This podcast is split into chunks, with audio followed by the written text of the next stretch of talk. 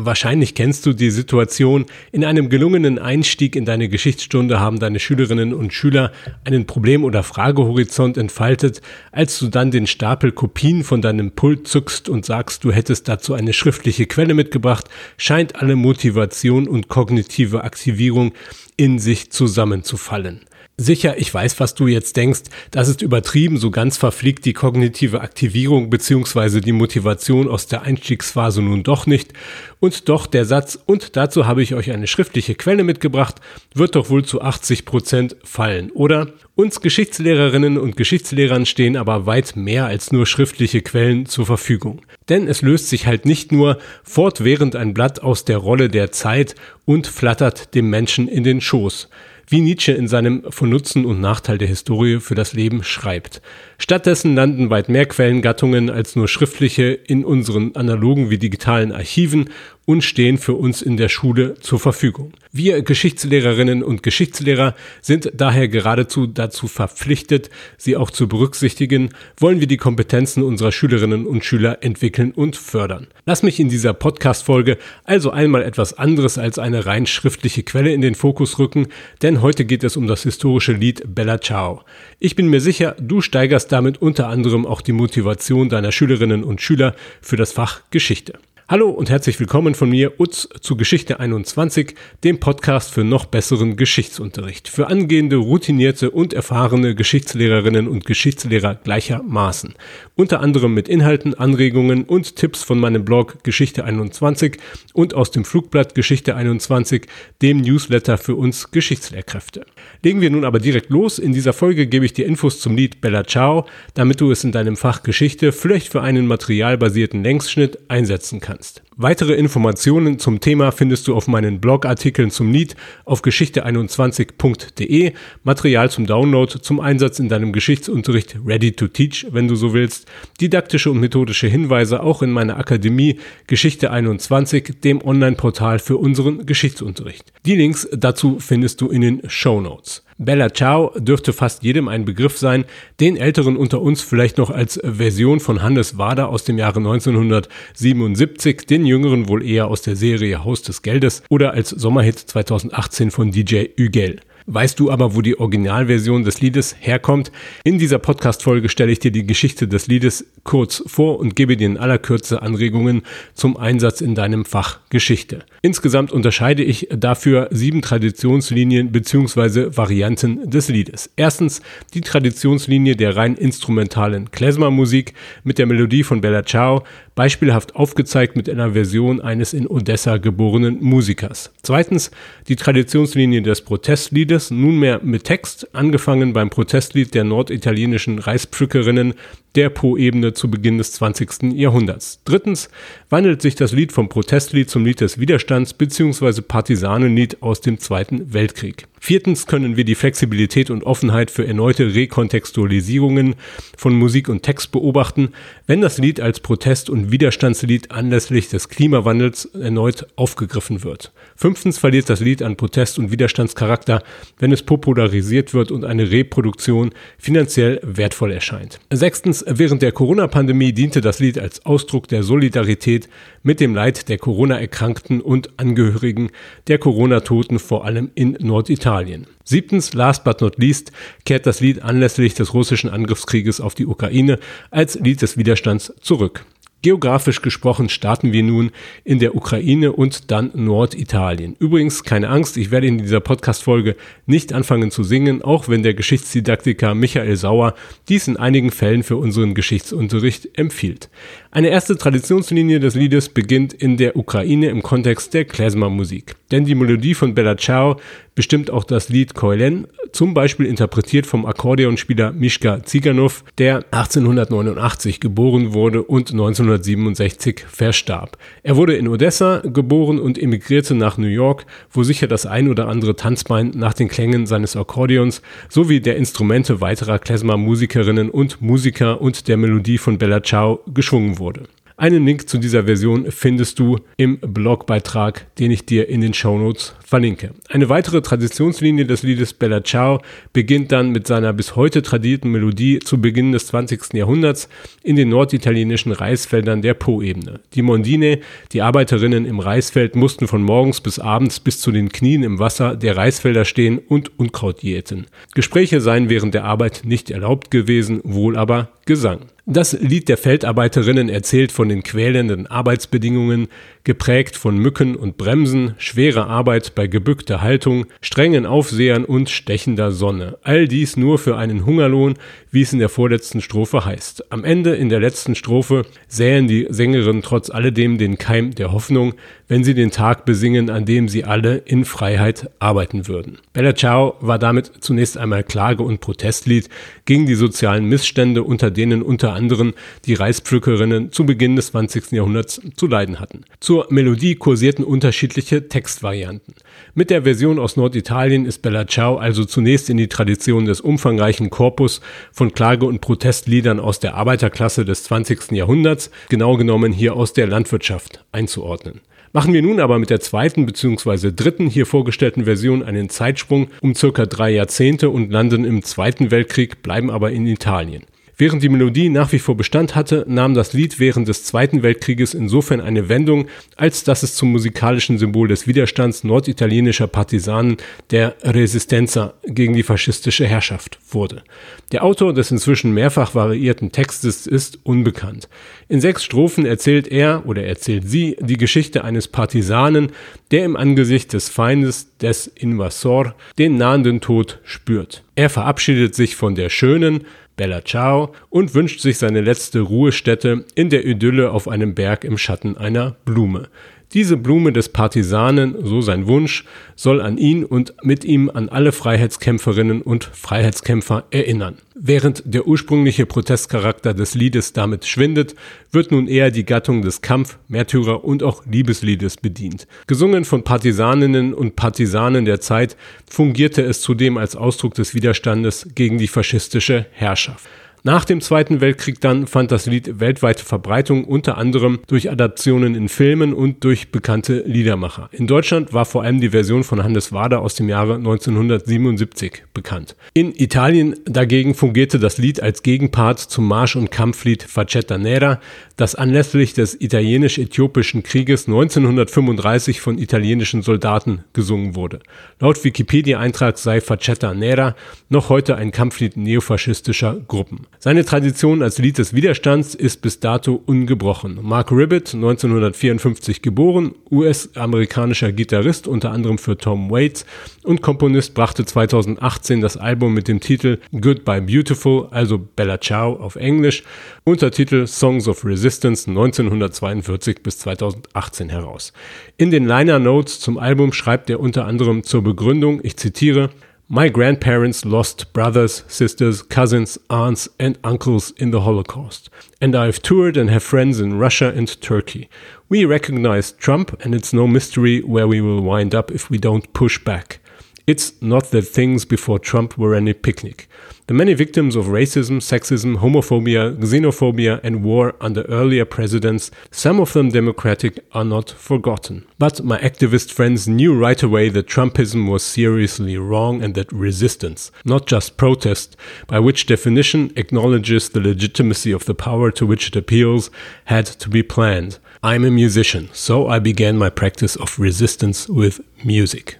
Soweit das Zitat. An die Tradition von Bella Ciao als Lied des Widerstands knüpft Ribbit hier also zusammen mit Tom Waits an, der Bella Ciao auf dem Album interpretiert. Ribbit bringt das Lied in Zusammenhang mit Widerstand gegen menschengemachten Klimawandel. Er schreibt über die Version von Tom Waits, ich zitiere erneut, Tom Waits' Bella Ciao was recorded near Santa Rosa in the haze of the smoke from 1,500 homes destroyed by wildfires, attributed partly to global warming. Zitat Ende. Bella Ciao ist hier nach wie vor Protestlied und zugleich musikalisches Symbol für den Widerstand gegen den Klimawandel. Wir müssen uns aber noch anderen, neueren Traditionslinien des Liedes widmen. Denn in jüngster Zeit fungierte es nicht mehr als Protestlied, sondern fand Eingang in die Popkultur, wurde populärer und auch ökonomisch interessant für einige. Ich lasse diesen Wandel an dieser Stelle unkommentiert, du kannst dir aber sicher denken, dass sich hier eine Bewertungssituation für deine Schülerinnen und Schüler aufdrängt. Lass mich dir nun einige der neueren populären Versionen vorstellen. Du kennst sie vielleicht, die spanische Serie La Casa de Papel. Sie war zunächst nur auf dem spanischen Sender Atena 3 zu sehen, als der Streamingdienst Netflix die Serie im deutschen Haus des Geldes aufkaufte und sie weiter produzierte, wurde sie über Spanien hinaus populär. Laut eigener Angaben für die Netflix-Aktionäre sei die Serie 2018 die meistgesehene nicht englischsprachige Serie auf dem Streamingdienst gewesen. Einer der Protagonisten der Serie, der Professor, möchte zusammen mit seinem Bruder mit dem Codenamen Berlin dem gemeinsamen Vater, der bei einem gescheiterten Banküberfall durch die Kugeln der Polizei starb, mittels eines Überfalls auf die spanische Banknotendruckerei ein Denkmal setzen. Am Vorabend des minutiös geplanten Überfalls auf die Banknotendruckerei stimmen der Professor und sein Bruder Bella Ciao an. Als das Gangsterteam dann einen entscheidenden Fortschritt beim Graben eines Tunnels in der Banknotendruckerei gemacht hat, singt es ebenfalls Bella Ciao als Ausdruck der Freude über die erfolgreiche Grabung. Seit der Serie Haus des Geldes hat das Lied ein hohes Maß an Popularität erfahren. Es ist in unterschiedlichen Kontexten interpretiert worden und fungiert zum Teil und bei vielen sogar nur noch als Popsong. Zum Beispiel auf musikalischen Flashmobs auf offener Straße, zum Beispiel von der rumänischen Sängerin Delia in Bukarest.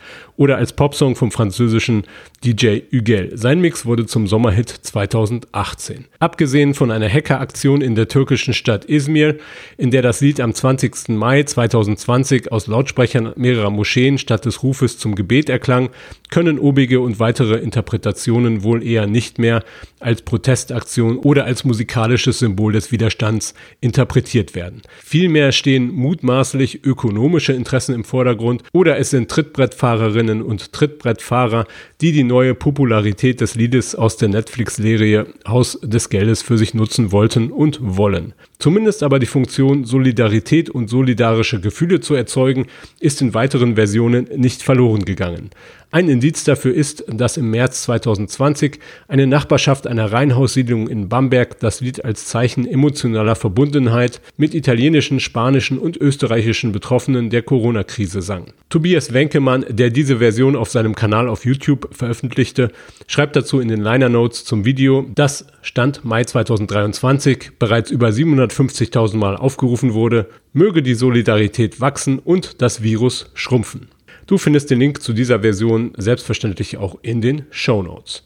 Mit einer noch jüngeren Version von Bella Ciao schließt sich der Kreis wieder, denn es erklang erneut in der Ukraine, übrigens schon vor dem Krieg der russländischen Föderation gegen die Ukraine, auf dem Maidan in Kiew im Winter 2013-2014. Spätestens aber mit der Version von Kristina Solovi kehrte Bella Ciao 2022 in die Ukraine zurück. Zumindest wenn wir als Original die anfangs erwähnte Klezmer-Version des Liedes zugrunde legen, die als Tanzlied Koelen, interpretiert von Mishka Ziganov, geboren in Odessa, populär wurde. Die ukrainische Liedermacherin Solovi hat das alte Protest- und Partisanenlied am 6. März 2022 erneut de- bzw. re-kontextualisiert und auf YouTube veröffentlicht. Nach nur einer Woche wurde das Lied bereits über eine halbe Million Mal aufgerufen. Solovi erklärt in einem Interview für den spanischen Instagram-Auftritt von Mujer Hoy, hier von mir ins Deutsche übertragen. Zitat, als Sängerin möchte ich meine Landsleute ermutigen und unseren Soldaten helfen. Dafür habe ich eine Version eines bekannten italienischen Liedes geschrieben, Bella Ciao.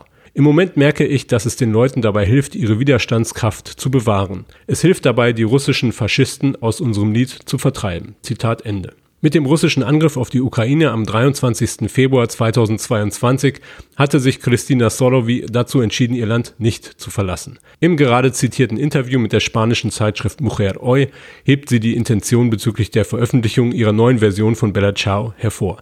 Es ginge ihr ausdrücklich darum, Landsleute und Soldaten zu ermutigen und den Willen zum Widerstand aufrechtzuerhalten. Auf ihrer offiziellen YouTube-Seite greift sie vermutlich bewusst die ukrainische Traditionslinie der Musik hervor. Sie bezeichnet ihr Bella Ciao auf YouTube auch als ukrainische Wut betitelt, als Zitat Adaption des italienischen Volksliedes Bella Ciao. Zitat Ende. Der Text greift also die Tradition des Widerstandsliedes aus dem Zweiten Weltkrieg auf. Zur Musik dagegen macht sie auf YouTube die Angabe ukrainisch-jüdischer Klezmer von Mischka Ziganov 1919. Vom tradierten Text des italienischen Partisanenliedes Bella Ciao ist allerdings bis auf die erste Zeile der ersten Strophe bei Solovi nichts übrig geblieben. Sie hat einen neuen Text geschrieben. Eine deutsche Übersetzung findest du auf der YouTube-Seite zum Lied. Mit dem neuen Text wird ukrainische Wut bzw. Bella Ciao zum Lied aggressiven Widerstand Widerstands sowie zu einem kleinen Heldenepos. Denn Solowy preist den Heldenmut ukrainischer Soldaten. Wie das alte Protestlied endet aber auch Solovys Version mit einem Funken Hoffnung. Ich zitiere aus der deutschen Übersetzung auf der YouTube-Seite. Und unser Volk hier, die Ukrainer, die ganze Welt gegen Russnia vereint hat schon. Und bald wird es keinen Russnia mehr geben, doch wird es Frieden auf der Welt. Zitat Ende. Solovy merkt zum Begriff Rusnia an, Zitat, Rusnia ist ukrainischer Slang für aggressive, fremdenfeindliche Russen, die von der Kreml-Propaganda des russischen imperialen Narzissmus beeinflusst sind. Zitat Ende. Trotz des Ausblicks auf kommenden Frieden schlägt das Lied kaum pazifistische Töne an. Einige auf Russen bezogene Formulierungen wirken hetzerisch. Solowy relativiert allgemeine Wut, Aggression und Hetze gegenüber Russen nur ein klein wenig, indem sie in der letzten Strophe ausdrücklich fremdenfeindliche und von der Kreml-Propaganda beeinflusste Russen anprangert und ihr Ende herbeisingt. Der aggressive Tonfall des Liedes ist sicher ein Aspekt, den wir mit Schülerinnen und Schülern im Rahmen einer Bewertung thematisieren sollten. Soweit nun zur Geschichte des Liedes, die hier noch nicht einmal vollständig erzählt ist. Bevor wir uns abschließen, noch in aller Kürze fragen, wie wir Bella Ciao thematisieren könnten, fasse ich hier noch einmal zusammen. Ich hatte dir folgende Traditionslinien und Versionen vorgestellt. Erstens die Traditionslinie der rein instrumentalen Klezmer-Musik mit der Melodie von Bella Ciao. Beispielhaft aufgezeigt mit einer Version eines in Odessa geborenen Musikers. Zweitens die Traditionslinie des Protestliedes, nunmehr mit Text, angefangen beim Protestlied der norditalienischen Reispflückerin Musikerinnen der Po-Ebene zu Beginn des 20. Jahrhunderts. Drittens wandelt sich das Lied vom Protestlied zum Lied des Widerstands bzw. Partisanenlied aus dem Zweiten Weltkrieg. Viertens können wir die Flexibilität und Offenheit des Liedes für erneute Rekontextualisierungen von Musik und Text beobachten, wenn das Lied als Protest- und Widerstandslied anlässlich des Klimawandels aufgegriffen wird. Fünftens verliert das Lied an Protest- und Widerstandscharakter, wenn es popularisiert wird und eine Reproduktion finanziell wertvoll erscheint. Sechstens, während der Corona-Pandemie diente das Lied als Ausdruck der Solidarität mit dem Leid der Corona-Erkrankten und Angehörigen der Corona-Toten, vor allem in Norditalien. Siebtens, last but not least, kehrt das Lied anlässlich des russischen Angriffskrieges auf die Ukraine als Lied des Widerstands zurück. Wie können unsere Schülerinnen und Schüler das Lied nun in ihrem Fach Geschichte bearbeiten? Angesichts der Vielzahl der Versionen bieten sich mehrere Möglichkeiten an, das Lied in deinem Geschichtsunterricht einzusetzen. Hier nur in aller Kürze als Anregung.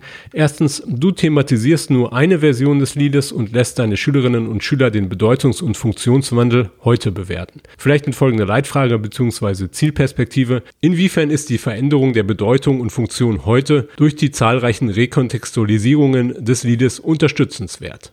Zweitens, aufgrund der Vielzahl an Versionen, die inzwischen mehr als ein Jahrhundert umspannen, bietet sich ein historischer Längsschnitt zum Lied an. Arbeitsblätter zum Download für den Einsatz in deinem Unterricht findest du im Kurs zu Bella Ciao in der Akademie Geschichte 21. Weitere Details, Anregungen, Hinweise zu didaktischen Zielsetzungen, zu didaktischen Verortungen in Unterrichtssequenzen, zu methodischen Zugängen und den gerade erwähnten Arbeitsblättern zum Download erhältst du in meinem Kurs zu Bella Ciao in meiner Akademie Geschichte 21. Hast du weitere Anregungen, Erfahrungen, Kommentare oder Fragen oder positives Feedback, über das ich mich selbstverständlich auch immer sehr freue, dann hinterlasse deine Anregungen und Wünsche als Kommentar auf der Seite zu dieser Podcast-Folge auf Geschichte 21. Damit motivierst du mich auch für die weiteren Folgen deines Podcasts Geschichte 21.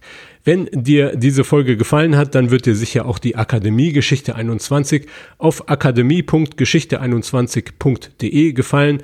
Die Akademie Geschichte 21 ist das innovative Online-Portal für Geschichtslehrerinnen und Geschichtslehrer. Mit Workshops, Kursen, Webinaraufzeichnungen, einem plattforminternen Podcast zu den Kursen und dem exklusiven Archiv für das beliebte Flugblatt Geschichte 21 und vielem anderem mehr helfe ich dir und allen Nutzerinnen und Nutzern für einen lernwirksamen und innovativen innovativen Geschichtsunterricht. Die Akademie Geschichte 21 ist der perfekte Online-Ort für Geschichtslehrerinnen und Geschichtslehrer, die mit ihrem Geschichtsunterricht up-to-date bleiben und ihn noch besser planen und durchführen möchten. Schau also auch gerne vorbei auf akademie.geschichte21.de. Mach es gut, ich sage Tschüss und bis zum nächsten Mal.